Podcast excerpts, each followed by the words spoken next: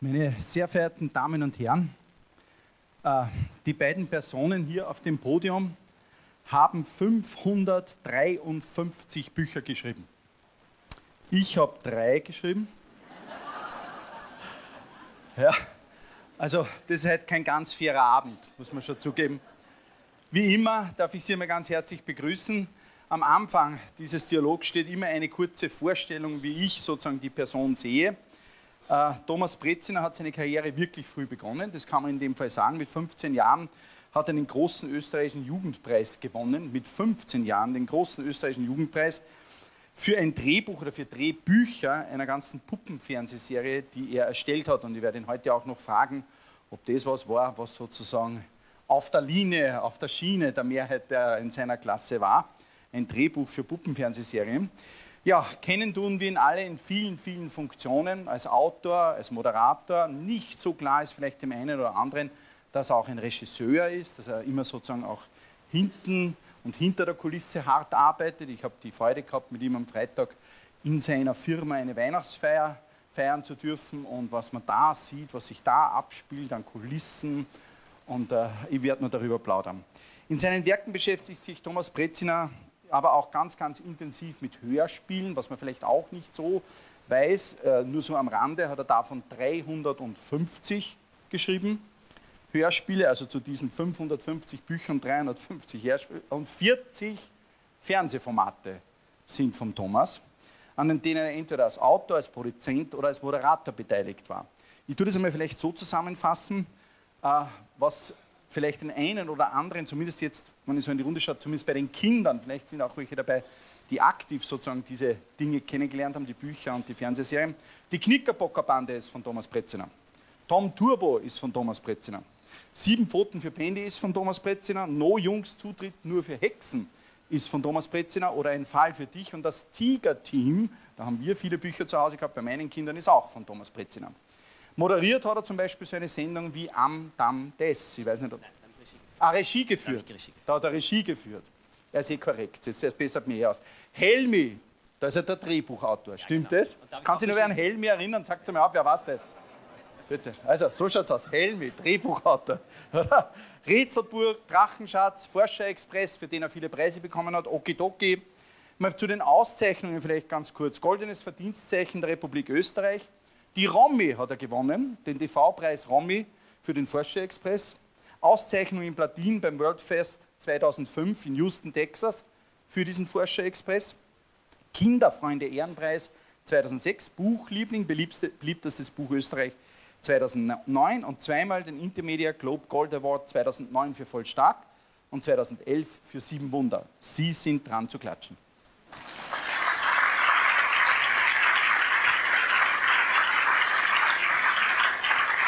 So, Thomas, die erste Frage ist: 550 Bücher, 350 äh, Hörspiele. Ich meine, was machst du sonst noch so eigentlich? Du musst ja noch jede Menge Zeit haben mit seinem Leben.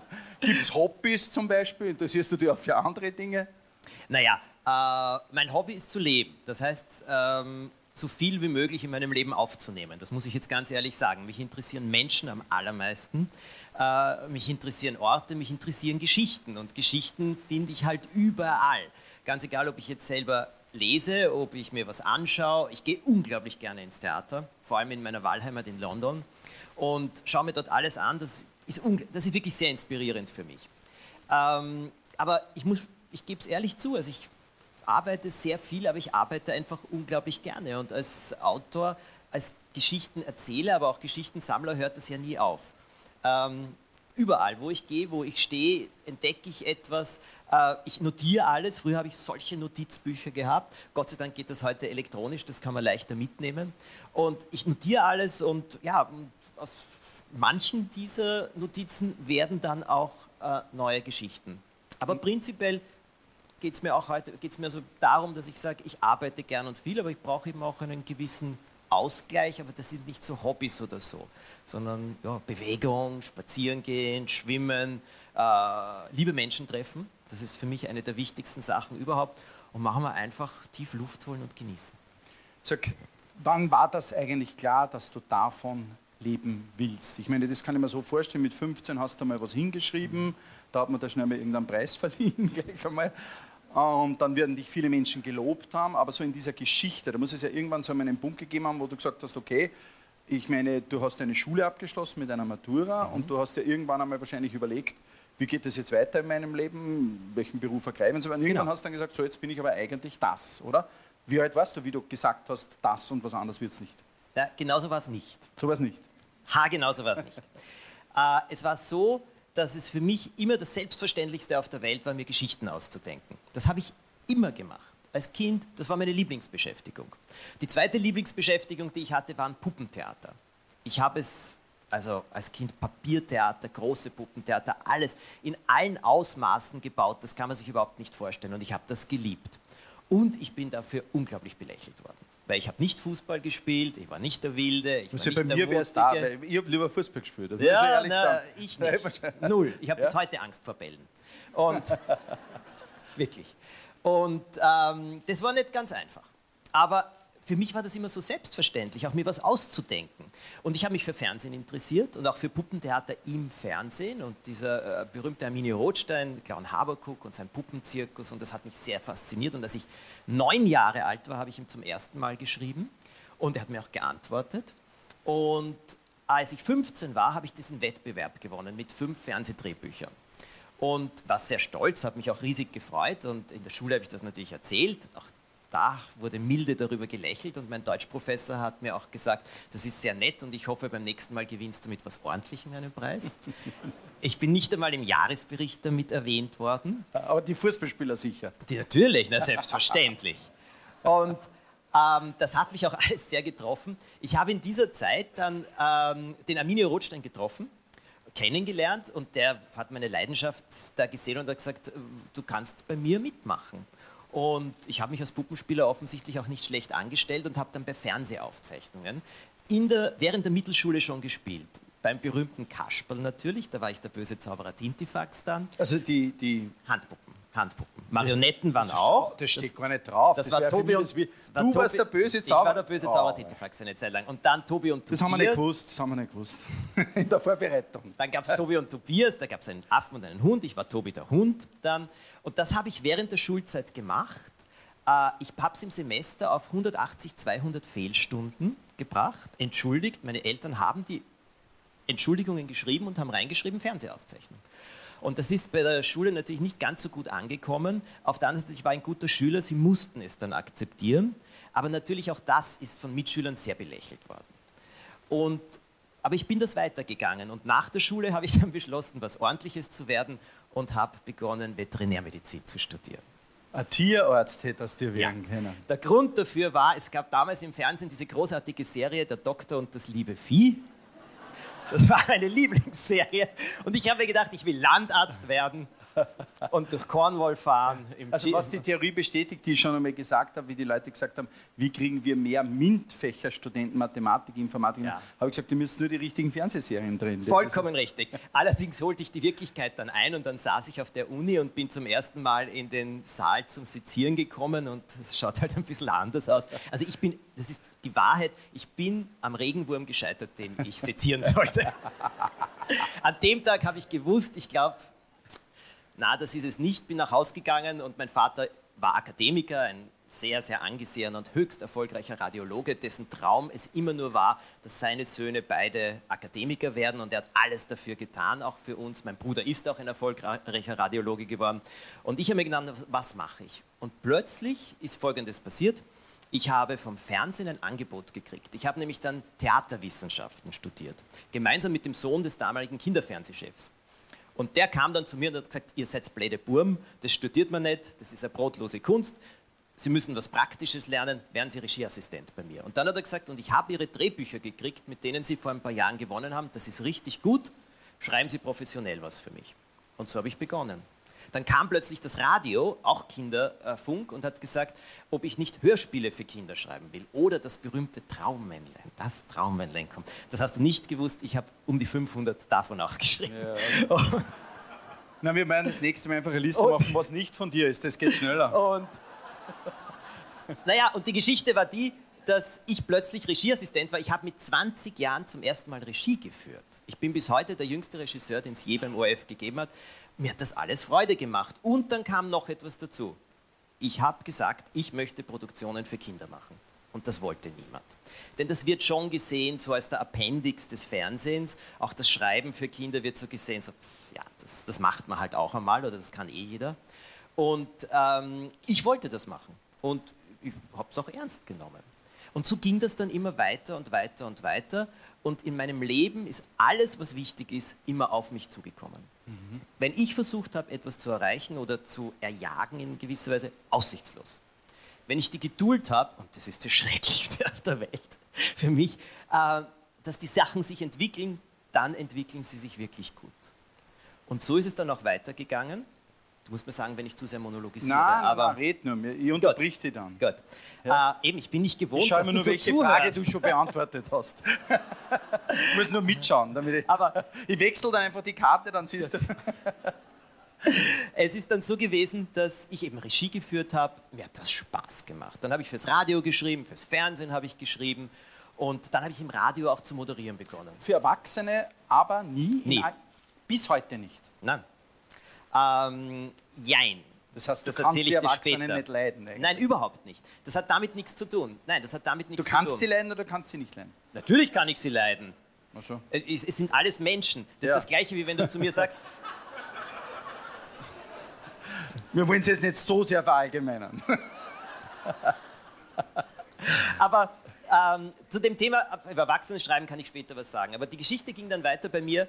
Ähm, dass durch einen wirklich puren Zufall, ich war Redakteur bei einer Sendung, die hieß Kinderwurlitzer, und die haben gesagt, wir brauchen einen männlichen Präsentator. Es gibt in Österreich keine männlichen Präsentatoren im Kinderfernsehen, wir brauchen auch männliche Figuren. Wo kriegen wir einen her? Und sie haben keinen gefunden. Und in einer Redaktionskonferenz, wo wir wieder alle möglichen Namen durchgegangen sind, schaut mich die Chefredakteurin an und sagt, Herr, dich höre ich doch manchmal, wenn ich am Abend nach Hause fahre im Radio. Sag ich, ja, ja.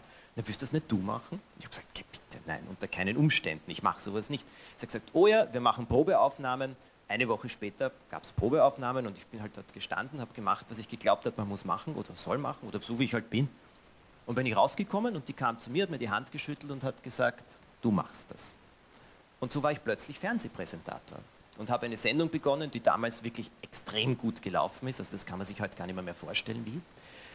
Naja, und ein Jahr später, ich habe ein, eine sehr ungewöhnliche Laufbahn als Buchautor, weil ich bin nicht ein Buchautor, der ein Manuskript geschrieben hat, es an 20 Verlage geschickt hat, nur Absagen gekriegt hat. Das war bei mir nicht so, sondern es ist, hat sich tatsächlich ein Verlag bei mir gemeldet und hat gesagt, wir hören immer Ihre Hörspiele und die gefallen uns so gut, wollen Sie nicht Kinderbücher schreiben? Ich war damals unglaublich beschäftigt und muss sagen, meine erste Antwort war wirklich nein. Ich habe gesagt, nein, das ist mir zu viel Arbeit und das ist so viel, ich habe so viel zu tun, ich glaube nicht. Und der hat gesagt, überlegen Sie sich das und ich melde mich wieder. Und er hat sich wieder gemeldet und dann bin ich hin. Was war das für ein Verlag? Was war der allererste Verlag? Der erste Verlag äh, war der sogenannte HPT Breitschopf. HPT ist ein Schulbuchverlag in Österreich. Okay. Mhm. Und die haben einen Kinderbuchverlag gekauft, Breitschopf, und das hieß aber dann nur mehr HPT. Gehört einer Familie, im Familienbesitz, sehr angenehm. Na und der Verleger saß dort mit mir und hat gesagt, na wollen Sie nicht Bücher schreiben? Und es, es hat sich wirklich so abgespielt. Ich habe dann ihm angeschaut und habe gesagt, na oh ja, eigentlich schon. Und er hat gesagt, na was wollen Sie schreiben? Und ich sage, ich habe als Kind gern Krimis geschrieben, ich möchte gern Krimis schreiben, aber ich sage gleich, ein Buch schreibe ich nicht. Ich bin gewohnt, Serien zu schreiben. Ich habe für den Hörfunk jede Woche ein Hörspiel abgegeben. Ich habe gesagt, ich schreibe eine Buchserie. Und der hat gesagt, wir suchen seit zehn Jahren einen Serienautor. Das waren die Knickerbocker. Ja.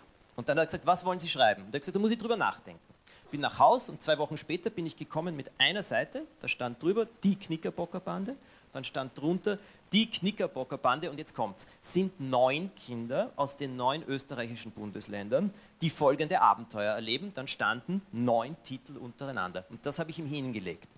Und er hat dann drauf gesagt, äh, gefällt mir gut, aber neun Kinder sind vielleicht viel. Sage ich, ja, vier sind besser, machen wir vier.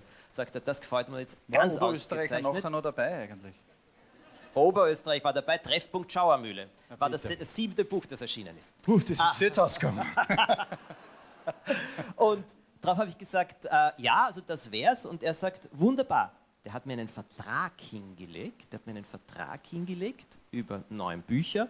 Dann hat er gesagt, und wie hoch war die Summe? Also, ich, habe, ich habe für österreichische Verhältnisse wirklich hat mir der ein nettes Angebot gemacht. Und die haben keine Zeile Buch von mir je gesehen gehabt. Die haben mir blind vertraut. Und ich muss ganz ehrlich sagen, dafür bin ich bis heute unendlich dankbar. Denn eine der wichtigsten Sachen im Leben für mich sind Menschen, die an mich glauben, die mir vertrauen und die in mir sehen eine Möglichkeit. Mit denen habe ich dann auch immer wirklich sehr viel geschafft. Aber jetzt bist du unter Druck. Jetzt hast du neun Dinge hingeschrieben. Und jetzt musst du schreiben. Ich meine, eine Frage, die man sich ja überhaupt stellt: 550 Bücher, 350 Hörspiele. Ich meine, du hast mir mal erzählt, das stellt man sich so vor, das ist ein urcooler Job. Weil wenn mir was einfällt, schreibe ich was. Wenn mir nichts einfällt, bin ich halt einmal drei Wochen auf der faulen Haut und es fällt einem eh immer irgendwie was. Du machst das aber ganz anders. Das ist so wie jeder andere Beruf auch. Du stehst in der Früh auf und gehst sozusagen an den Schreibtisch zur Arbeit und machst den ganz normalen Arbeitstag. Vielleicht kannst du uns das einmal und hast auch Sehnenscheidenentzündungen vom, Schei vom Schreiben. Das ist jetzt schön ausgekleidet, das habe ich Gott sei Dank auch nicht gehabt. Aber Nein, das habe ich ja erzählt. Das ist es tut weh. Es, also es ist so. Äh, also der romantische, der Spitzwegdichter, der im Bett sitzt mit, äh, und so vor sich hinschreibt, das gibt es, glaube ich, nicht. Äh, Schreiben ist nicht nur ein Beruf, sondern äh, ist körperlich anstrengend und ist auch geistig sehr anstrengend. Und ich mache das wirklich gerne, aber wenn, wenn, man jetzt sagt, das ist so schön und so romantisch und so weiter, nein, das ist es wirklich nicht. Ähm, es beginnt bei mir so, dass ich zuerst Ideen sammle. Von jedem Buch ist zuerst der Titel da für mich und dann schreibe ich die Geschichte. Das, ist, das bin ich. Ich sammle sehr viele Ideen. Wenn die Geschichte in meinem Kopf ungefähr zu 50 Prozent da ist, 60 Prozent kann ich anfangen ich stehe relativ früh meistens auf also, und mache dann ein ganz klares Programm an Yoga-Übungen, an einer Meditation, dann frühstücke ich und spätestens um 9 Uhr, meistens schon früher, sitze ich vor dem Computer und dann sch schreibe ich. Manchmal kommt nichts am Anfang, das ist das Schrecklichste, weil man immer den Eindruck hat, es wird nie mehr wieder etwas kommen. Natürlich kommt was. Wenn ich einmal eine Geschichte anzufangen, also die ersten Seiten sind das eine der quälendsten Sachen, die es gibt, äh, darüber muss man hinwegkommen. Das schaffe ich auch. Ähm, und dann habe ich ein Prinzip, dann schreibe ich, ich setze mir ein Tagesziel. Mhm. Eine bestimmte Anzahl an Kapiteln, an Worten, was auch immer. Und das will ich erreichen. Und dann gibt es Tage, wo ich das relativ flott erreiche, dann habe ich danach frei. Mhm. Dann gibt es Tage, wo ich wirklich lang sitze. Und ich habe einen Trick, und den habe, das sind alles Dinge, die ich gelernt habe, auch äh, von anderen. Ähm, ich höre, also ich schreibe nicht, bis ich erschöpft bin an dem Tag, sondern ich höre dann auf, wenn ich noch eine ganze Menge an Ideen habe, wie es weitergehen könnte, und ich höre immer mitten im Satz auf. Am nächsten Tag, wenn ich mich hinsetze, muss ich dann den Satz vollenden, dann fange ich wieder an zu schreiben. Und dann kann ich immer schon lesen, wie es weitergehen soll, was ich notiert habe. Wenn ich in Schreibarbeiten an einem großen Buch bin, gehe ich am Abend irgendwohin essen, dann sitze ich dort und notiere schon weitere Ideen. Das läuft dann schon weiter. Ich lese in der Zeit, kann ich überhaupt nicht lesen. Ich schaue fern, je heiterer, desto besser. Ich gehe viel spazieren. Ich gehe wirklich Stunden spazieren. Das regt mein Hirn an. Ich habe überall, wo ich wohne, habe ich ungefähr vier bis fünf verschiedene Arbeitsplätze. Und das hängt damit zu tun, weil ich sonst einfach zu große Rückenbeschwerden kriege von dem Schreiben. Weil ich schreibe schon an guten Tagen 5.000, 6.000 Worte. Und äh, dann wandere ich herum. Ja, aber der tollste Moment ist dann, wenn das Buch fertig geschrieben ist. Thomas, diese nur ein bisschen zu dieser Arbeitsweise und zu diesem, weil das ja ein Riesenthema ist in Österreich zurzeit, auch wenn man über Bildung äh, spricht, spricht man einerseits über Leseschwächen, die uns OECD- und PISA-Studien bei den äh, jungen Menschen, die bei uns die Schulpflicht erfüllt haben, bescheinigen. 28 Prozent derer sollen nicht sinnerfassend lesen können. Kann man zwar das alles nur schwer vorstellen, aber das ist eine Zahl, die uns dann einmal vorliegt. Das heißt, Sie können ein Blatt Papier lesen, vorlesen, aber es ist so anstrengend, dass wenn Sie es gelesen haben, können Sie uns nicht nachher sagen, was drinsteht. Und das Schreiben ist in Österreich ja traditionell eigentlich immer etwas gewesen, wenn wir an die großen Literaten denken, was eine sehr, sehr gute Geschichte hatte, aber was die Jugend auch nicht so, ich meine, wenn ich jetzt dann denke, schreibe mal einen Aufsatz oder schreibt das auf, ich weiß nicht, wie groß die Beliebtheit zurzeit in der, in der Jugend ist, zu schreiben. Äh, vielleicht diese eine Frage einmal. Motivation. Gibt es da irgendwie Tricks, dass man sagt, eigentlich ist Schreiben etwas, da kann man sich über irgendwelche, weil ich meine, für junge Menschen wäre es ja unglaublich spannend zu sagen, du wohl immer diese Motivation, ja jeden Tag aufzustehen und zu schreiben. Ich meine, natürlich kann man jetzt sagen, du, ich kenne ja schon, bei mir, in deinem Fall gilt es nicht ganz, weil ich weiß ja, dass ich damit Erfolg haben kann. Dieser junge Mensch hat... Stopp, das, das ist, ein, nicht der Punkt. Nein. Okay. Wenn du diese Motivation hast, dann hast du schon verloren. Okay. Denn wenn du dem Erfolg nachläufst, siehst du nichts anderes als ein Hinterteil. Genau. Und das darfst du nie tun. Ja. Wenn du dem Erfolg nachläufst, siehst du nichts anderes Das als ist ein Hinterteil. Hinterteil, Ja? ja. Ich habe es nur für mich nochmal langsam Ja. wiederholt. Nein. Da- Das ist etwas, was du Ja. nie im Leben machen darfst. Okay. Da, da, dann bist du auf der Verliererstraße. Okay, aber jetzt, okay, jetzt also das heißt, wo ist die Motivation? Die Motivation ist, du willst eine Geschichte schreiben, die Kinder unterhält. Ist das die Idee? Oder was ist? Nein. Auch nicht. Äh, ich will eine Ki Geschichte schreiben, die Kinder berührt und begeistert. Okay. Darum geht es mir. Ich will sie berühren und ich will, dass wenn sie meine Geschichte lesen, äh, ein Gefühl vermittelt kriegen, das ein positives Lebensgefühl ist, das ihnen ein Abenteuer schenkt, das man vielleicht in, normalerweise nicht erleben kann, das ihnen ein Gefühl von Zusammengehörigkeit mit anderen äh, vermittelt, das ich sehr, sehr wichtig halte, das ihnen etwas Neues eröffnet. Ich schreibe sehr viel über verschiedene Orte auf der ganzen Welt, die ich auch besucht habe, die mich faszinieren dass ich Ihnen etwas beschreibe, das faszinierend ist, dass ich Ihnen Geschichten schreibe, die tröstlich sind. Also viele meiner Bücher haben einen tröstenden Gedanken dahinter. Das verrate ich niemandem, das habe ich im Hinterkopf und dann schreibe ich die Geschichte. Ich denke auch daran nicht beim Schreiben. Ich möchte Ihnen Mut machen und Sie auch bestärken. So wie ihr seid, steckt eine Menge in euch, aber ihr müsst etwas daraus machen. Und das verpacke ich oft in fantastische Geschichten. Und ich glaube einfach daran, an die Persönlichkeit, die in Kindern steckt und versuche sie mit meinen Geschichten zu bestärken. Das klingt jetzt ein bisschen theoretisch. Was ich tue, ist, ich erzähle Geschichten. Ich nenne mich einen Geschichtenerzähler. Und wenn ich schreibe, stelle ich mir vor, dass Kinder so wie jetzt Erwachsene hier vor mir sitzen und ich ihnen die Geschichte erzähle. Und nur wenn ich das Gefühl habe, die würden mir jetzt zuhören, schreibe ich das so hin. Hätte ich das Gefühl nicht, würde ich es so nicht schreiben. Und hast du Angst aufgrund dieser Zahlen, die jetzt da sozusagen unserem Bildungssystem immer wieder vorgehalten werden, dieser Spiegel, dass man irgendwann einmal Storyteller, Geschichtenerzähler nicht mehr brauchen wird, wenn das, wenn Nein, das so weitergeht? die Angst habe ich nicht. Ich habe eine ganz andere Angst. Denn es gibt eine Sache, ähm, äh, die, also, wie soll ich sagen, Bücher werden gelesen von einer, ehrlich gesagt, nicht mehr sehr großen Schicht an Leuten.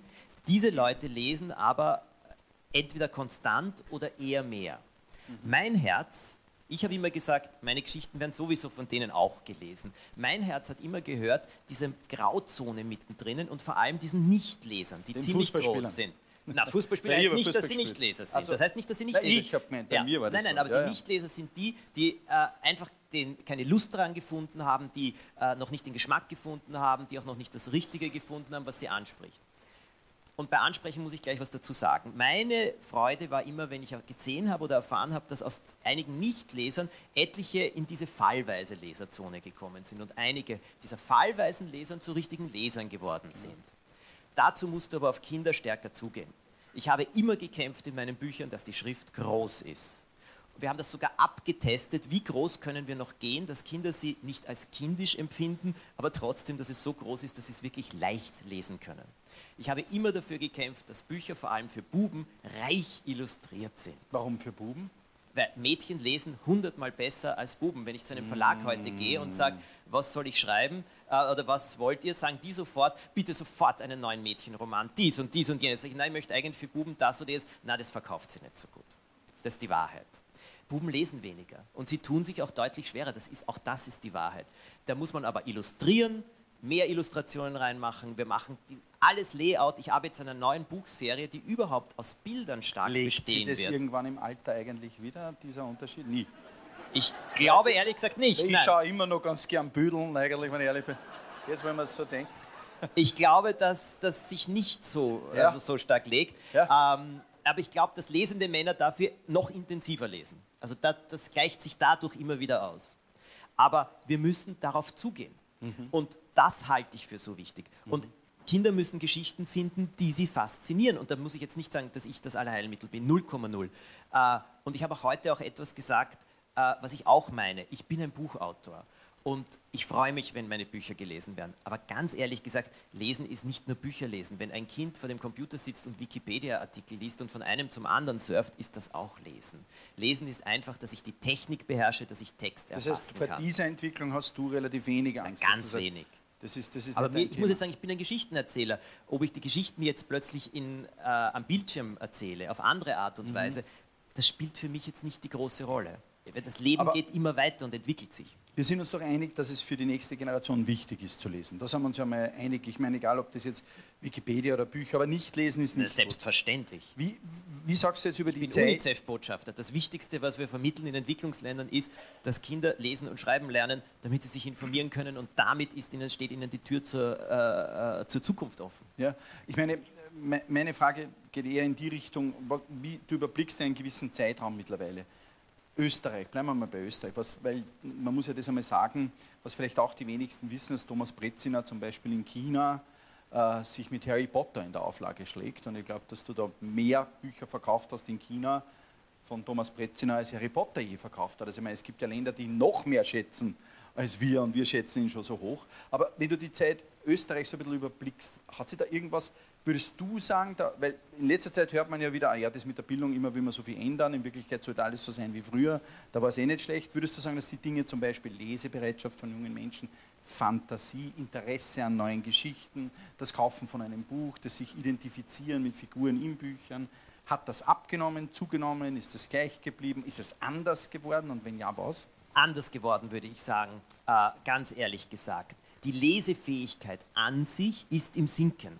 Das muss uns absolut bewusst sein. Also die, die, die, die, also die Fähigkeit zu lesen, hast du gesagt. Also das heißt, Fähigkeit ja, zu lesen. ich verstehe. Ja. Und aus meine, mein tiefer Glaube ist es, dass einfach im Lesen lernen auf Kinder in Klassen individueller eingegangen werden muss. Es wird durchgehetzt, das Alphabet, damit ja alle Buchstaben am besten bis Weihnachten durch sind.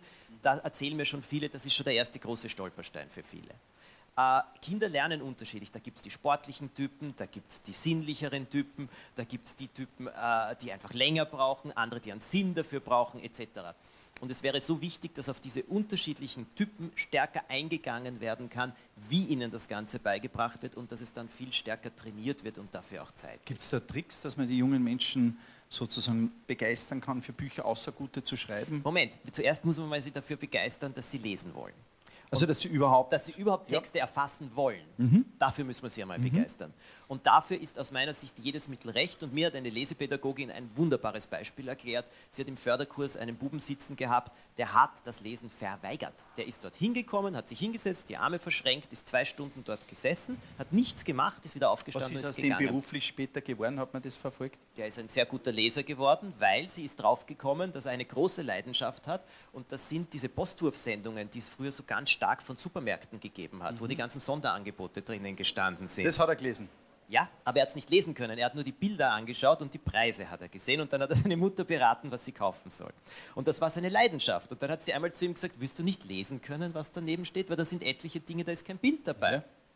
Das war der Schlüssel, das ist die Wahrheit. Das war der Ja. Schlüssel und so hat er es gelernt. Ist ein absolut guter Leser geworden. Aber wir wollen natürlich dich ein bisschen sozusagen missbrauchen, um ein paar so Ideen auch zu bekommen, weil ein Riesenanliegen, die Industriellen Vereinigung hat gerade einen neuen Bildungskonzept vorgelegt.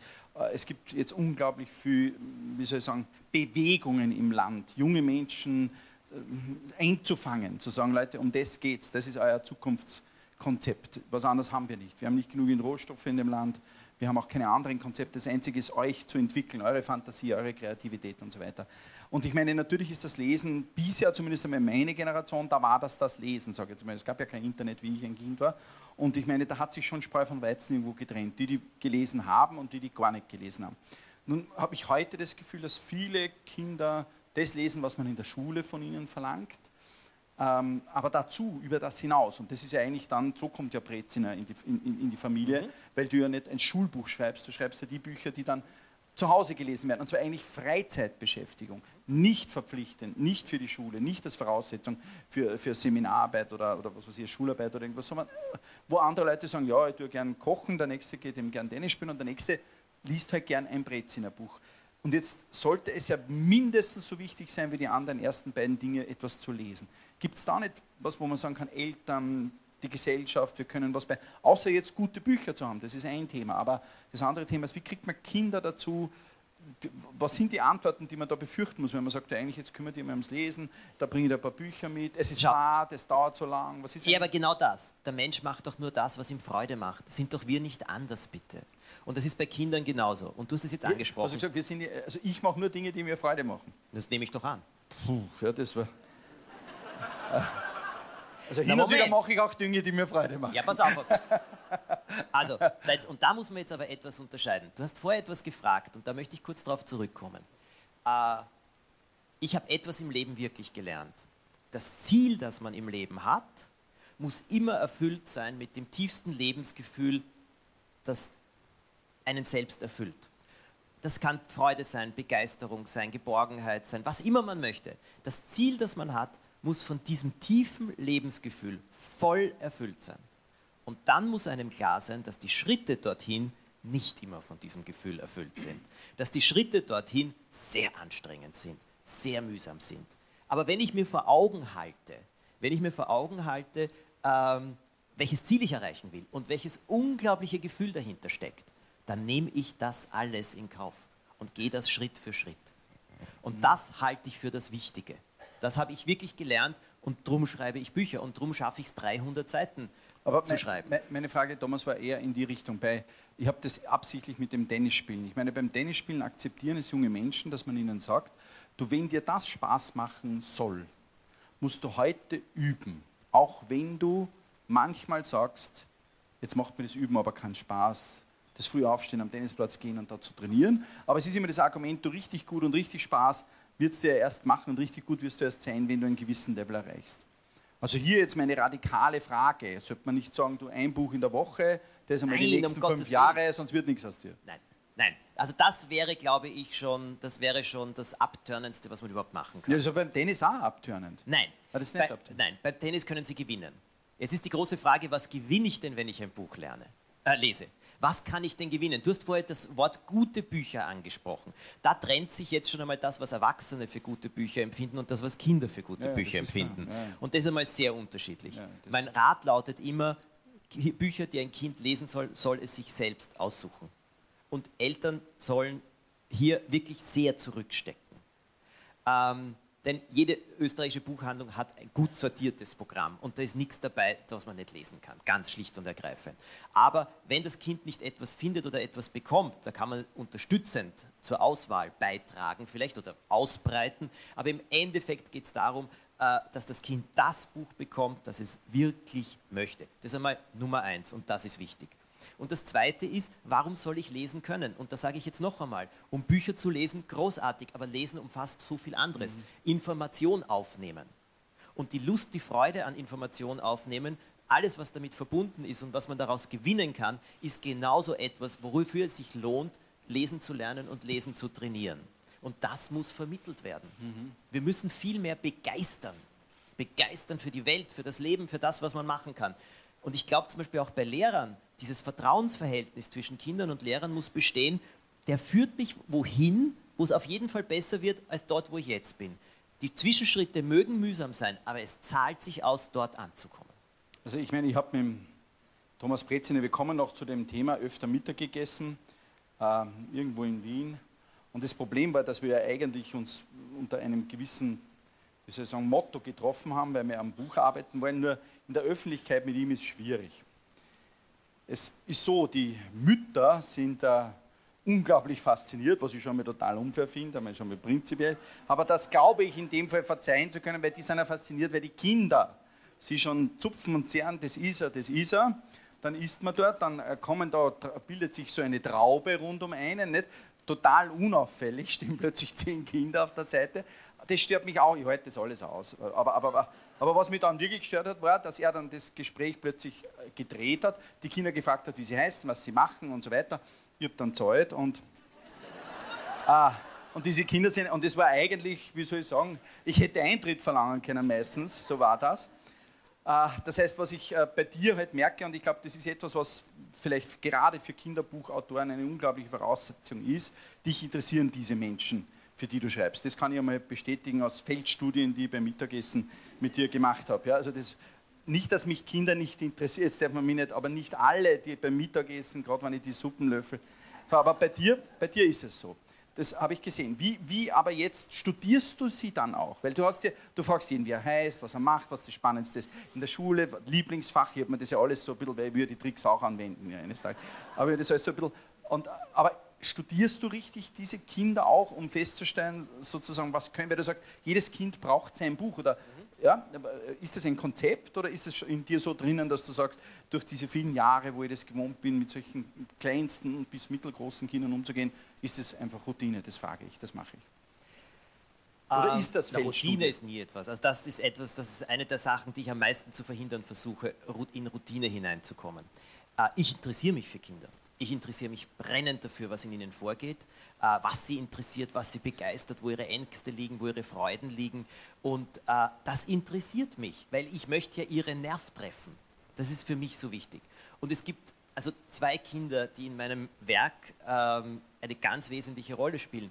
Ähm, das eine sind die Kinder, die mich umgeben, in meinem Freundes-, in meinem Familienkreis, die, wo ich sehr aufmerksam zuhöre, auch Kinder, die ich auf der Straße treffe, Kinder, die mich ansprechen, alle, wo ich immer wieder hinschaue und wenn ich etwas Neues entwickle oder so, denke ich mir immer, würde die das interessieren? Ja oder nein? Manchmal lasse ich so einzelne Sachen fallen, die merken gar nicht, dass ich sie eigentlich ihnen jetzt eine neue Idee präsentiere, das merkt niemand.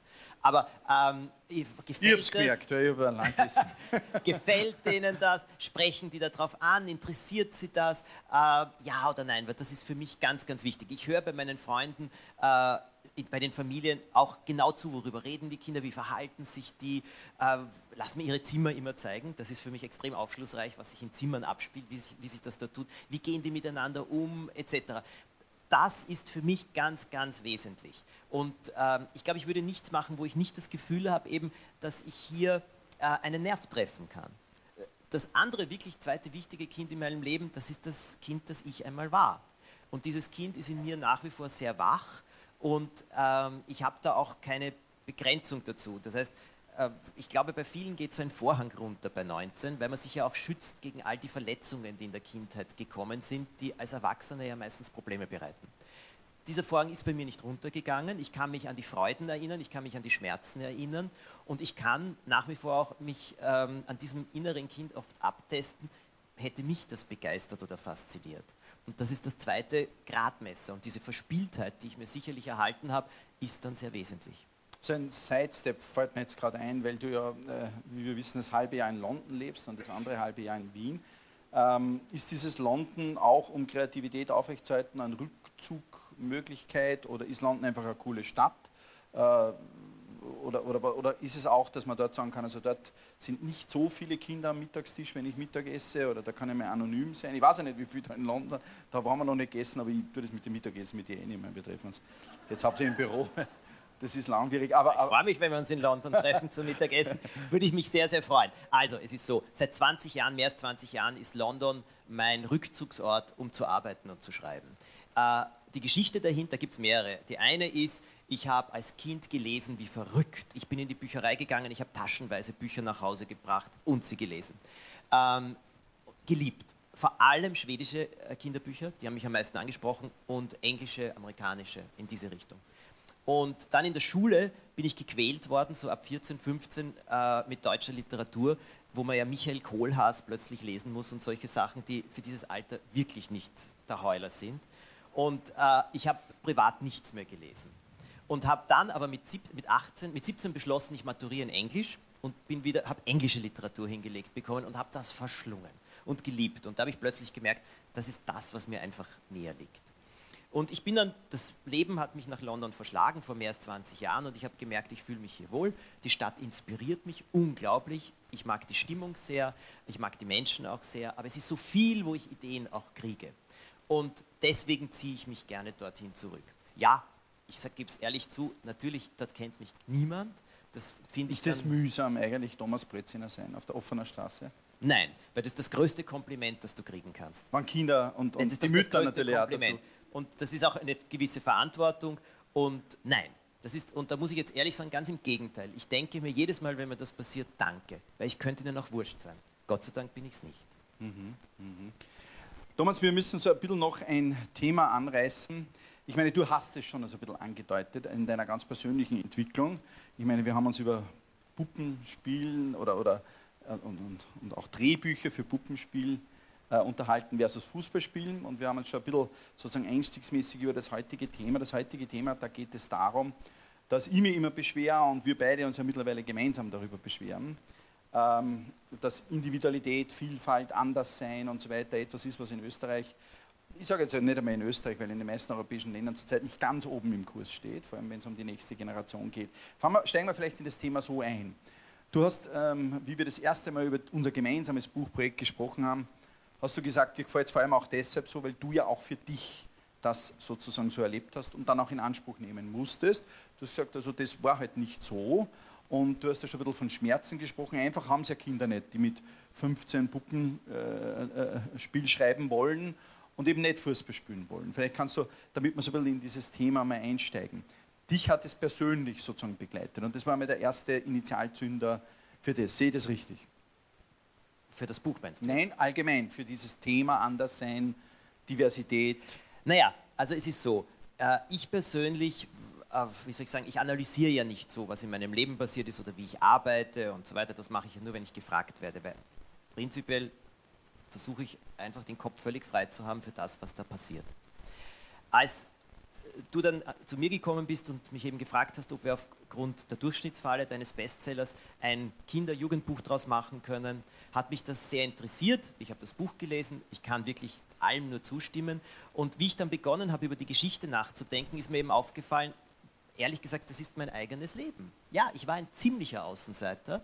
Ich habe lauter Dinge gemacht oder viele Dinge gemacht, die nicht so viele andere gemacht haben, die total unpopulär waren und für die ich auch äh, ziemlich äh, belächelt und, und, ausgelacht worden bin. Und ähm, ja, Gott sei Dank habe ich es durchgestanden. Ich muss auch sagen, dass meine Eltern da wirklich sehr dahinter gestanden sind. Also die haben das äh, absolut unterstützt und gefördert. Aber von der Schule kam da überhaupt keine Unterstützung, ganz im Gegenteil.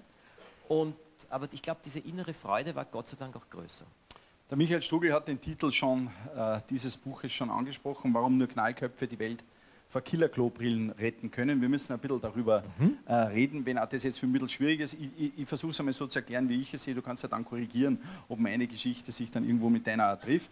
Ähm, grundsätzlich war das so, dass ich dann einmal auch äh, von einer deutschen Tageszeitung gefragt worden bin, ob ich eigentlich mit der Diskussion im deutschsprachigen Raum um diese Durchschnittsfalle zufrieden war. Und ich habe so aus, der Hüfte raus gesagt, ich war schon zufrieden.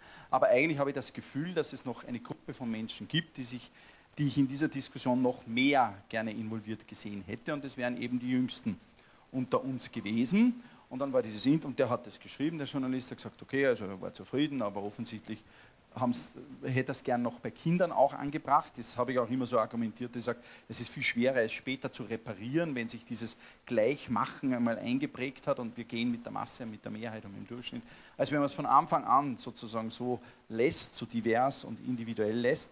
Ähm, und habe hab sozusagen das Interview nachher gelesen und da ist mir das eigentlich eingeschossen und mir gedacht, was sagst du eigentlich da? Ich meine, das stimmt ja, das ist ja wirklich wahr. Und warum die Durchschnittsfalle Kinder nicht lesen, ist mir auch klar. Und warum es Buben nicht lesen, das war ja gar nicht illustriert, das habe ich jetzt noch gar nicht äh, bedacht.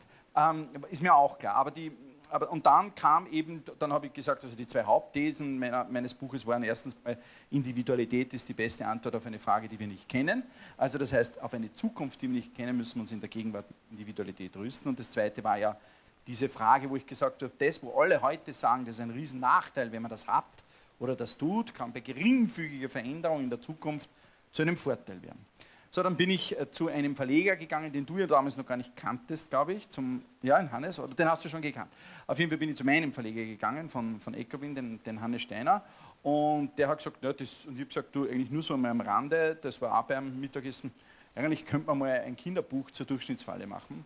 Und äh, dann hat er gesagt, wie stellst du das vor? Und ich habe gesagt, naja, ich gebe da jetzt einen Zettel, wo ich glaube, was coole Leute wären, die sowas könnten, weil da bin ich zutiefst davon überzeugt, wir kommen eh gleich auf eine Frage, jetzt tue ich ein bisschen äh, zutiefst davon überzeugt, dass man das nicht automatisch kann für Kinder zu schreiben. Das weiß ich nach diesem Buch noch mehr, als ich es schon vorweg gewusst habe. Und habe Thomas Brezin auf Platz 1 geschrieben und habe gesagt, also, Mann, dann wäre das Coolste, der Thomas Breziner würde daraus ein Buch machen. Und äh, den Teil kennst du ja nicht der Geschichte, aber ich habe ihn dir schon mal erzählt. Aber dann ha haben wir dich kontaktiert er und ich mit der Bitte, das zu machen. Da haben wir uns auch dann kennengelernt. Äh, und dann ist ja ein, vielleicht erzählst du es mal, ein ganz lustiger Prozess eingetreten, nämlich äh, eigentlich äh, war, war, ja, war ja das Buch nicht auf der Liste deiner täglichen Arbeit, wie hast du gesagt, jeden Tag 5000 Zeichen, war es ja doch lange Zeit nicht, das muss man mal sagen. Nein, das ist mir mit diesem Buch etwas passiert, was mir wirklich im Leben kaum je passiert ist. Ich war fasziniert von der Idee, habe mich gefreut über das Angebot und habe mich hingesetzt und mir ist nichts eingefallen. Aber sowas von nichts, wie ich es wirklich noch niemals hatte. Und der Verleger, der Hannes Steiner. Was ja sehr beruhigend ist für Menschen wie ja. für mich. Also, ich muss so sagen. Das ist ja für mich der netteste Teil der Geschichte, dass andere Leuten auch nichts einfällt. Und der Verleger, der Hannes Steiner, hat dann. Hat dann äh, ich habe ihn dann jeden Tag angerufen und gesagt, was ist mit dem Breziner los? Der tut nichts, der hackelt nichts. Er hat mich freundlicherweise nur alle drei Monate zum Essen eingeladen. Und wir sind immer so gesessen und haben geredet und am Schluss hat er gesagt, na und wie schaut es mit unserem Buch aus und so. Und da habe ich gesagt, ja, ich bin dran am Arbeiten. Und nach einem Jahr habe ich gewusst, das kann ich ihm jetzt nicht mehr nur sagen, ich muss mit irgendwas kommen. Und bin, es war in Salzburg, so zum Restaurant hinspaziert und es war wunderschön und sonnig und ich habe gesagt, irgendwas muss ich ihm jetzt sagen, irgendwas muss ich ihm sagen.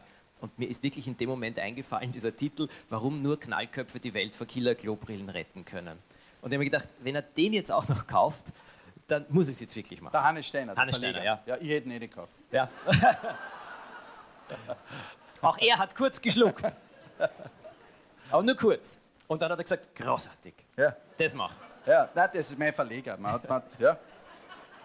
Aber er hat wie immer eine ganz, ganz coole Nase dafür gehabt, weil wir beide nicht wussten, was du gemeint hast zu dem aktuellen Zeitpunkt. Das muss man dazu sagen. Ähm, äh, okay, dann gab es diesen Titel, an das kann ich mich noch erinnern, und dann gab es eine Skype-Konferenz, weil es war ja, mhm. ist ja mit dir, dadurch, dass du in London bist da, und ich bin auch hin und wieder nicht da, äh, haben, haben wir ja auch Schwierigkeiten manchmal gehabt, da miteinander zu plaudern. Also Schwierigkeiten haben wir, haben wir nie gehabt, wir haben eine Lösung gefunden. Wir haben, eine, haben geskypt und da kann ich mich noch erinnern. Und dann ging es darum, dass ich was es sehr... war, glaube ich, erstes Video-Skype. Bei mir, ich war sehr nervös. Ja. ja weil, Sein erstes Video-Skype. Ich ja, habe ihn gesehen. Hat, also unser Sohn Maximilian hat das auch für mich einrichten müssen. ah, das stimmt schon, ja. ja er hat es auch gleich äh, bei Facebook allen mitgeteilt. mein Vater, Skype mit, mein Vater Skype mit Thomas Breziner. Ja. da war mich schwitzend gesagt.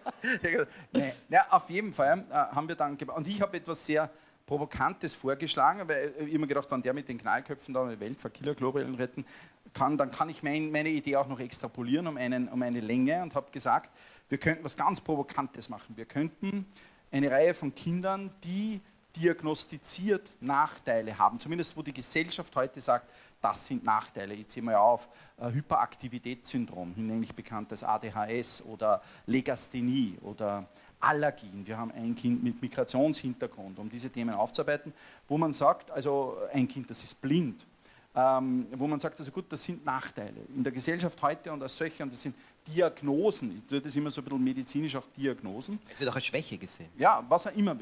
Und, und dann habe ich halt die Idee gehabt zu sagen, ich fände es halt super, wenn wir eine Art Knickerbockerbande der anderen, der Andersseienden kreieren, wo wir so ein Team zusammenstellen von, von, von jungen Menschen, Kindern, die halt diese Nachteile haben, die das auch immer erzählt bekommen und wo alle ihnen auch erklären, das ist, das ist alles irgendwie lösbar, aber sehr anstrengend.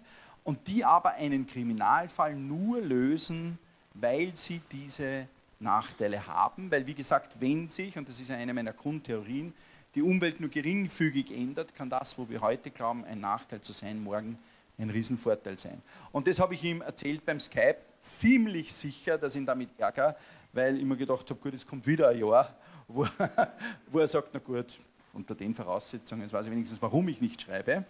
Dann war es aber ganz anders. Das muss ich jetzt noch sagen, da musst du was erzählen. Ähm, dann war es ganz anders, weil da sind wenige Wochen vergangen und dann war ein fertiges Manuskript da. Also wie das gegangen ist, weiß mehr, aber vielleicht kannst du mir die Geschichte vom Theater in London erzählen. Naja, das, was du gerade erzählt hast, also diese äh, äh, Kinder, die du mir vorgeschlagen hast, die haben mich ja sofort fasziniert. Das hat mich äh, extrem angesprochen und die Sache war dann nur, dann habe ich mich hingesetzt und wie normal versucht zu schreiben und gemerkt, wenn ich das jetzt äh, so schreibe, wie ich meine Geschichten sonst schreibe, das ist es nicht. Das Buch soll anders sein. Ähm, irgendwas irgendwas brauche ich noch. Und ich habe es auch wieder nicht ganz schnell gefunden. Und dann bin ich in London ins Theater gegangen, in ein kleines Theater, und die Show, also das, Stück beginnt und der erste kommt auf die Bühne und der redet nicht in normaler Sprache, obwohl es ein sehr heutiges Thema war, sondern der spricht in einem Rap, also gereimt, sehr rhythmisch und so weiter. Und ich höre das und denke mir, genau das ist es. Und in der Sekunde sind mir eingefallen die ersten Zeilen und ich habe mein Telefon herausgenommen und habe angefangen, das erste Kapitel zu schreiben. Und bis zur Pause habe ich... Telefon? ja, am Telefon, notiert. also auf der Notizseite. Und bis zur Pause habe ich zwei Kapitel gehabt. Am Telefon. Ja. Und wem hast du die SMS geschickt? Das schicke ich mir dann immer selber, damit es ja nicht verloren geht, weil ich immer Angst habe, dass das abstürzen könnte oder so. Und dann nach der Pause, also in der Pause war das Stück gelaufen, meine Freunde haben das auch mitgekriegt, mit denen ich dort war. Und ich habe gesagt, ihr geht rein und erzählt mir später, wie das alles ausgegangen ist. Ich bin draußen geblieben und habe weitergeschrieben. Und ich kann mich erinnern, also dann ist dieses Manuskript gekommen. Äh, ein, Gerappt. Ge ein gerappt, eine gerappte Geschichte, eine Kriminalgeschichte, wo eben diese, diese Kinder diesen Fall lösen. Dann haben wir noch die Lucy Göpfert ins Boot geholt für diese Illustrationen, die, das kann man wahrlich auch sagen, anders Ja. sind als andere.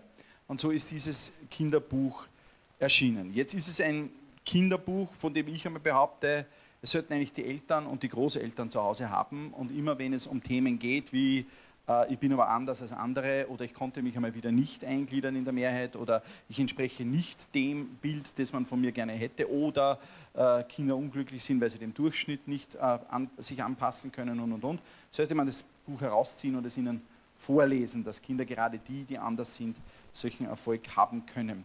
Warum, und jetzt sozusagen wieder, und jetzt haben wir glaube ich genug Werbung gemacht für das Buch, oder? Ich meine, oder soll man nur irgendwas sagen, Preis, irgendwo sowas, oder, oder auf jeden Fall, wer es jetzt zu Weihnachten nicht unterm Baum liegen hat, hat einfach ein schlechtes Gewissen. Ah, das ist in Ordnung. Ja, also mit dem können wir leben. Wo, können wir eigentlich nicht, aber ja. Aber jetzt noch, warum glaubst du eigentlich jetzt einmal deine Interpretation? Ich meine, ist das Anderssein?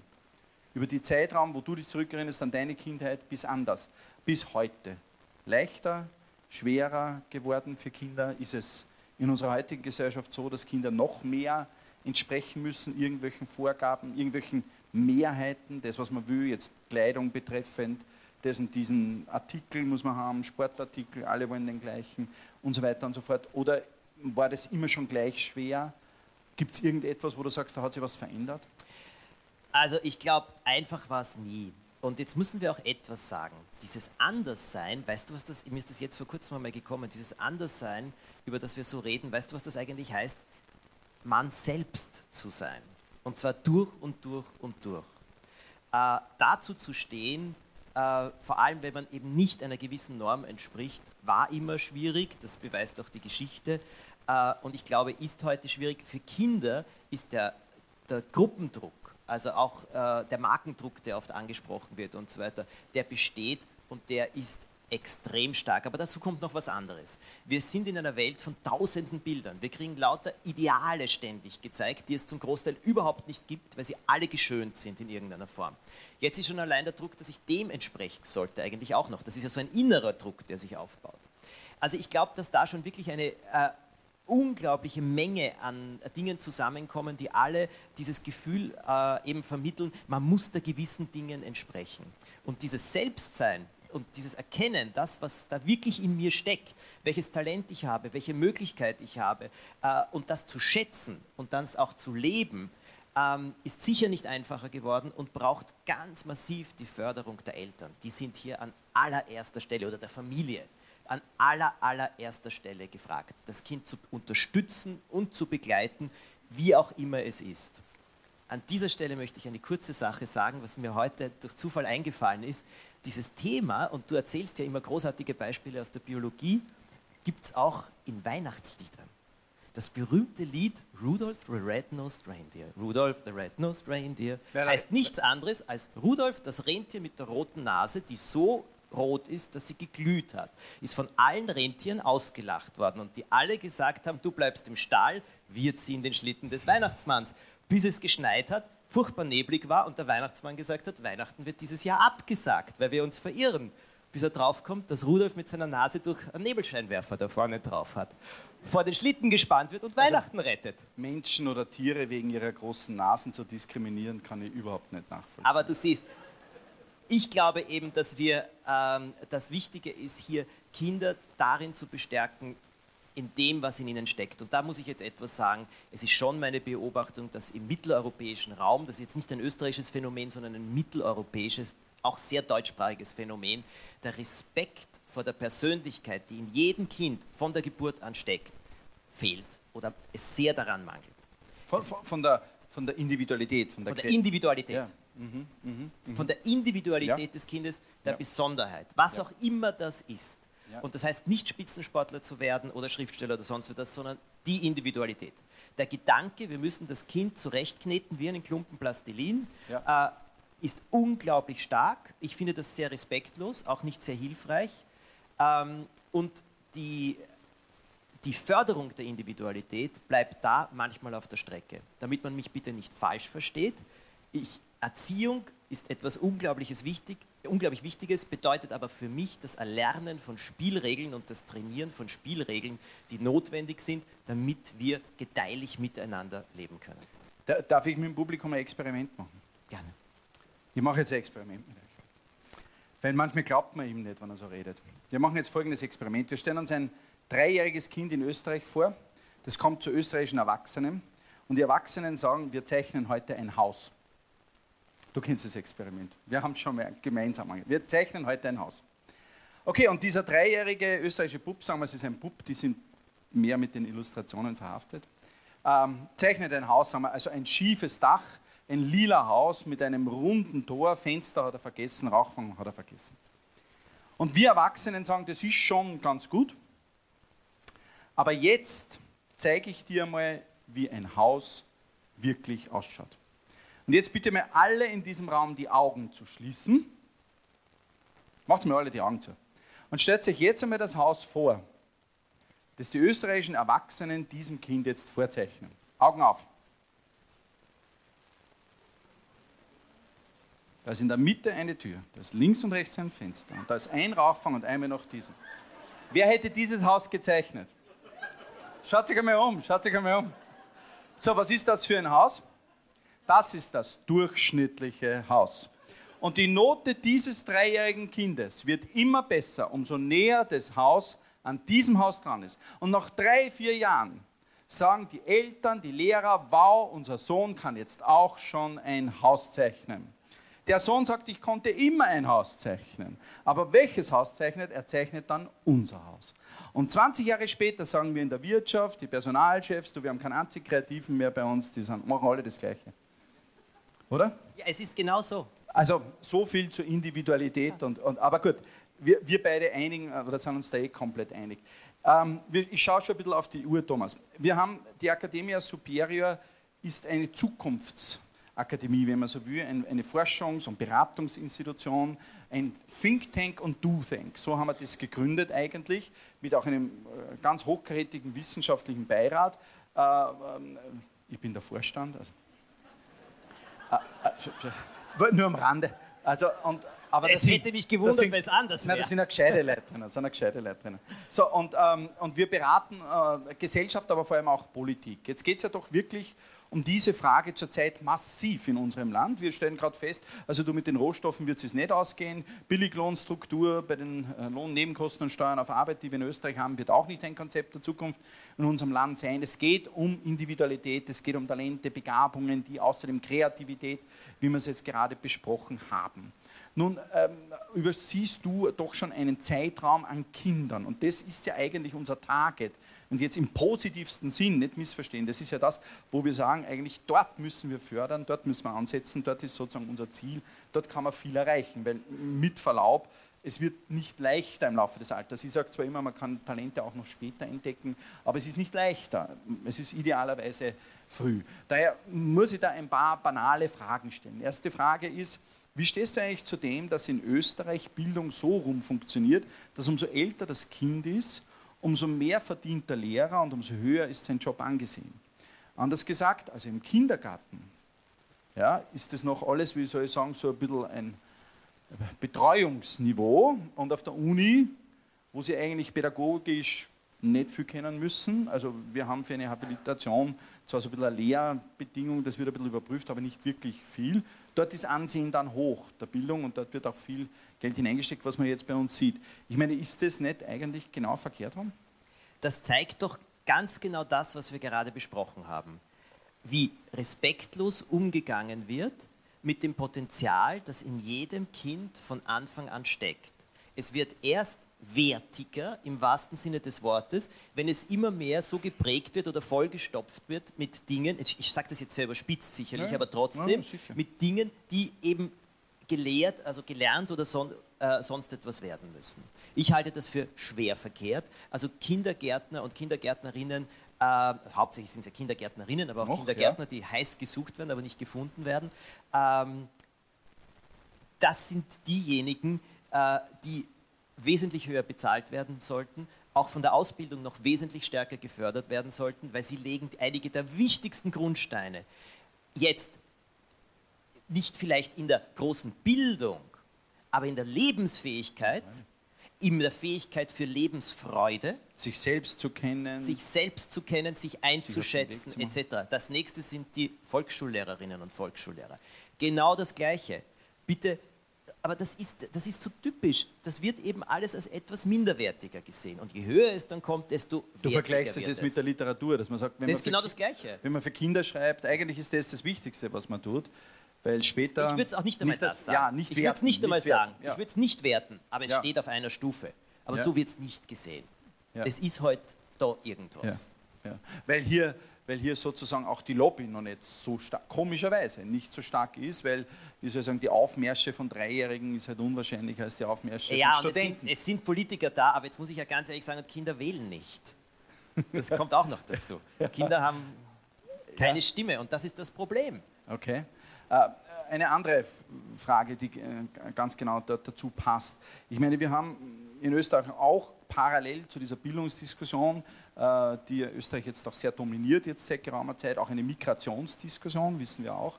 Da ist auch viel, es geht um die Frage gerichtete Migration, Österreich, CARD, äh, wie funktioniert das alles. Wir diskutieren auch viel, dass wir Menschen auch in Österreich ausbilden, die dann Österreich verlassen. Ich meine, Migration, äh, ich will mich nicht selber zitieren, aber, aber steigert Individualität, das ist gar keine Frage. Wie, wie siehst du, wie gehen wir mit Kindern um, die sozusagen deine Bücher sich beim Lesen schwerer tun aufgrund, ich sage jetzt mal Migrationshintergrund oder welchem Hintergrund eigentlich auch immer, aber Migrationshintergrund ist ein, einer der häufigst genannten. Müssen wir da nachrüsten? Haben wir da ein spezielles Konzept?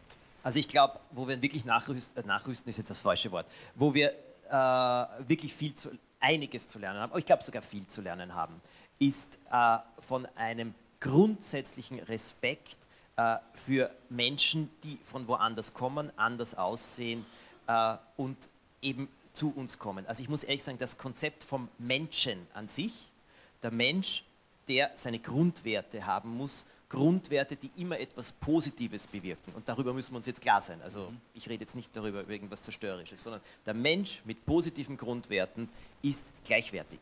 Ganz egal, woher er kommt, welche Religion er hat oder sonst etwas. Und das ist etwas, was gelernt und trainiert werden muss. Und das ist etwas, was in England deutlich anders ist und deutlich Besser besser, ist ist. als bei uns. Deutlich besser ist. Ist auch gelernt, dadurch den Commonwealth, die sind einfach gewohnt seit weiß Gott wie langer Zeit, dass die Welt größer ist, dass ein größeres Gemisch an Leuten da ist. Aber ich kann auch eine Geschichte erzählen, die mich immer sehr berührt zum Thema äh, Migration. In England gibt es eine Schule, an diese Schule gehen Kinder aus 96 verschiedenen Ländern und weiß Gott wie vielen Religionen. Dort hat es nie ein Problem gegeben. Der Direktor dieser Schule ist hoch ausgezeichnet worden und man hat gefragt, wie er das geschafft hat. Und da hat er darauf gesagt, indem ich ganz klare Regeln festgesetzt habe.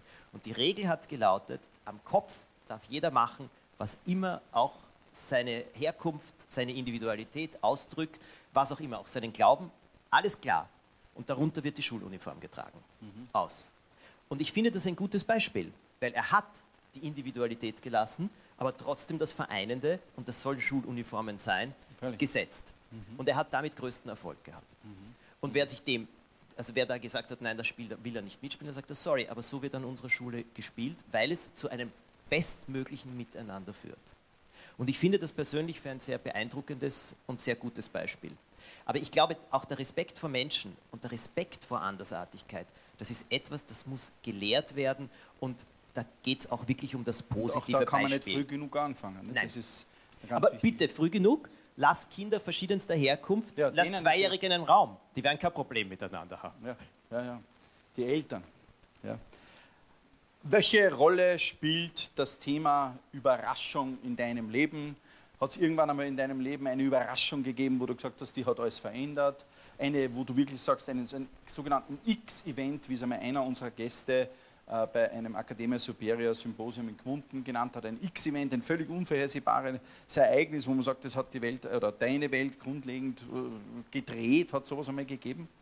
Naja, das eine habe ich schon erzählt. Äh, als plötzlich jemand zu mir kam und mir gesagt hat, willst du Bücher schreiben, das hat mein Leben völlig gedreht. Ich hätte mir ja nie gedacht, was daraus äh, je wird. Und solche Überraschungen habe ich mehrere im Leben gehabt. Aber es war jedes Mal eine Überraschung darin, muss ich ganz ehrlich sagen, dass jemand gekommen ist, in mir etwas gesehen hat, äh, was mir persönlich gar nicht so bewusst war, mir das auch ausgedrückt hat und mir dann auch die Möglichkeit geboten hat. Ich frage das deshalb, weil ein Element der Academia Superior sind Surprise Factors, die wir sozusagen definieren, wo wir immer wieder Menschen fragen, also was hat sie in ihrem Leben am meisten überrascht oder was waren große Überraschungen, die ihr Leben geprägt haben, aber wo wir auch immer so ein bisschen die Idee, wir sind ja eine, ein Do- und Think Tank für Zukunftsfragen, wo wir so ein bisschen die Idee haben, ein bisschen eine Prognose zu bekommen. Was könnten denn Überraschungen der Zukunft sein, wenn du jetzt an dein Metier denkst. Also ich denke an so Fragen Fernsehen, Radio, Bücher, äh, Kinder, die mit all diesen Medien umgehen, die mit Büchern umgehen. Siehst du irgendwas auf uns zukommen? Ob das jetzt in Österreich ist, ob das in England ist, ob das weltweit ist, wo du sagst, das könnte uns überraschen oder ich weiß schon, dass es kommt, aber ihr werdet noch überrascht sein oder, oder irgendwas, wo du sagst, so ein Surprise Factor könnte kommen in, diese, in deinem Bereich, meine ich jetzt, vielleicht einem anderen, aber mich würde am meisten natürlich in deinem Bereich. Gibt es irgendwas, wo du sagst, da sehe ich was kommen? Das, was ich kommen sehe, ist äh, zum Beispiel am Fernsehsektor, dass das klassische Fernsehen in dieser Form und auch für Kinder äh, zwar weiter bestehen wird als Plattform. Die wesentlich wichtigeren Plattformen werden alle on demand werden, also wo du abrufen kannst. Es wird wesentlich wichtiger, es ist wichtig, guten Content zu schaffen und auch ein öffentlich-rechtlicher Sender äh, wie der ORF, der das Kinderprogramm maßgeblich gekürzt hat jetzt, äh, ist ein wichtiger Faktor. Aber die Wissenschaft auch. Die Wissenschaft auch, also, aber nicht so stark das Kinderprogramm. äh, und die, äh, der guten Content äh, ähm, zu verantworten hat, das ist wichtig. Aber es wird innerhalb der nächsten zehn Jahre so sein, dass die Art und Weise, wie es gesehen wird, sich stark verschieben wird auf Apps, äh, vor allem auf Apps, glaube ich, ganz ehrlich mhm. gesagt, sodass das auf Tablets dann angeschaut werden kann. Du hast sogar schon mal die Idee Zeit. gehabt, ich weiß nicht, wie weit das gediehen ist, Bücher über Apps also ja, daran zumindest Kurzgeschichten, das ja, ist eine deiner genau Ideen. Genau daran arbeiten wir bereits. Also, also Kurzgeschichten, Bücher überhaupt über Apps zu machen, also ein völlig neues Leseerlebnis in der Form, dass Kinder eben weiter bestimmen können, wie und wo sie weitergehen, was sie machen wollen, etc. Ähm, ich bin überzeugt, dass es in diese Richtung gehen wird. Ich bin überzeugt aber, dass klassische Sachen wie Buch, auch klassisches Fernsehen, wird alles weiter bestehen. Das ist eine ganz solide, so ein ganz solider Unterbau und den brauchen wir auch, auch als Plattform. Aber darüber hinaus wird es viel mehr Umsetzungsmöglichkeiten geben. Ich glaube, das ist kein Überraschungsfaktor, aber ich glaube, dass eine der größten Informationsquellen in Zukunft äh, Plattformen sein werden, äh, wie Facebook zum Beispiel, wo ja heute, du hast, bist ja nicht nur mit deinen Freunden vernetzt, sondern so mit weiß Gott welchen äh, Dingen, für die du dich interessierst, wo du jeden Tag die tollsten Neuigkeiten kriegst und die noch dazu sehr gut aufbereitet. Also ich glaube, dass das stärker kommen wird. Ich glaube, dass die Interaktion auch noch stärker kommen wird. Auch die Kommunikation wird eher stärker werden, die wird nicht schwächer werden die verbale Kommunikation, da bin ich mir ehrlich gesagt nicht ganz sicher, aber Kommunikation zwischen Menschen wird stärker werden. Sie wollen auch beitragen, sie wollen etwas ausdrücken, sie wollen etwas sagen, jeder. Also da kommt sehr viel und das wird auch bei Kindern verstärkt kommen. Ähm, auch die Möglichkeiten, eine Welt zu kreieren, äh, auch das ist etwas, wo sich Kinder viel stärker ausdrücken werden wollen ähm, und die technischen Möglichkeiten dafür werden jetzt immer stärker und immer größer. Gleichzeitig sage ich, der Nukleus der Geschichte wird immer bleiben. Ganz egal, was dann daraus entsteht. Das ist ein Nukleus, der hat so viele hundert Jahre überlebt, der wird noch weiter, einige hundert Jahre überlegen. Aber die Erzählform, die wird sich ändern. Lieber Thomas, ich wäre überrascht, wenn du irgendwann einmal die Lust am Buchschreiben verlieren würdest. Ich wäre genauso überrascht, wenn du einmal das Interesse an Kindern äh, und an den Interessen von Kindern verlieren würdest. Ich wäre auch ganz, ganz, ganz überrascht, wenn äh, wir uns in 20, 30 Jahren wieder treffen würden und du würdest nicht genau das machen, was du jetzt machst, weil ich es mit unglaublich beeindruckter oder in unglaublich beeindruckter Manier sehe, wie dich das begeistert. Ich wäre aber extrem überrascht, wenn das Publikum nicht meiner Meinung wäre, dass das heute ein ausgesprochen spannender Abend ist und dass wir dir alle sehr herzlich danken, dass du da warst. Ich habe zu danken. Dankeschön.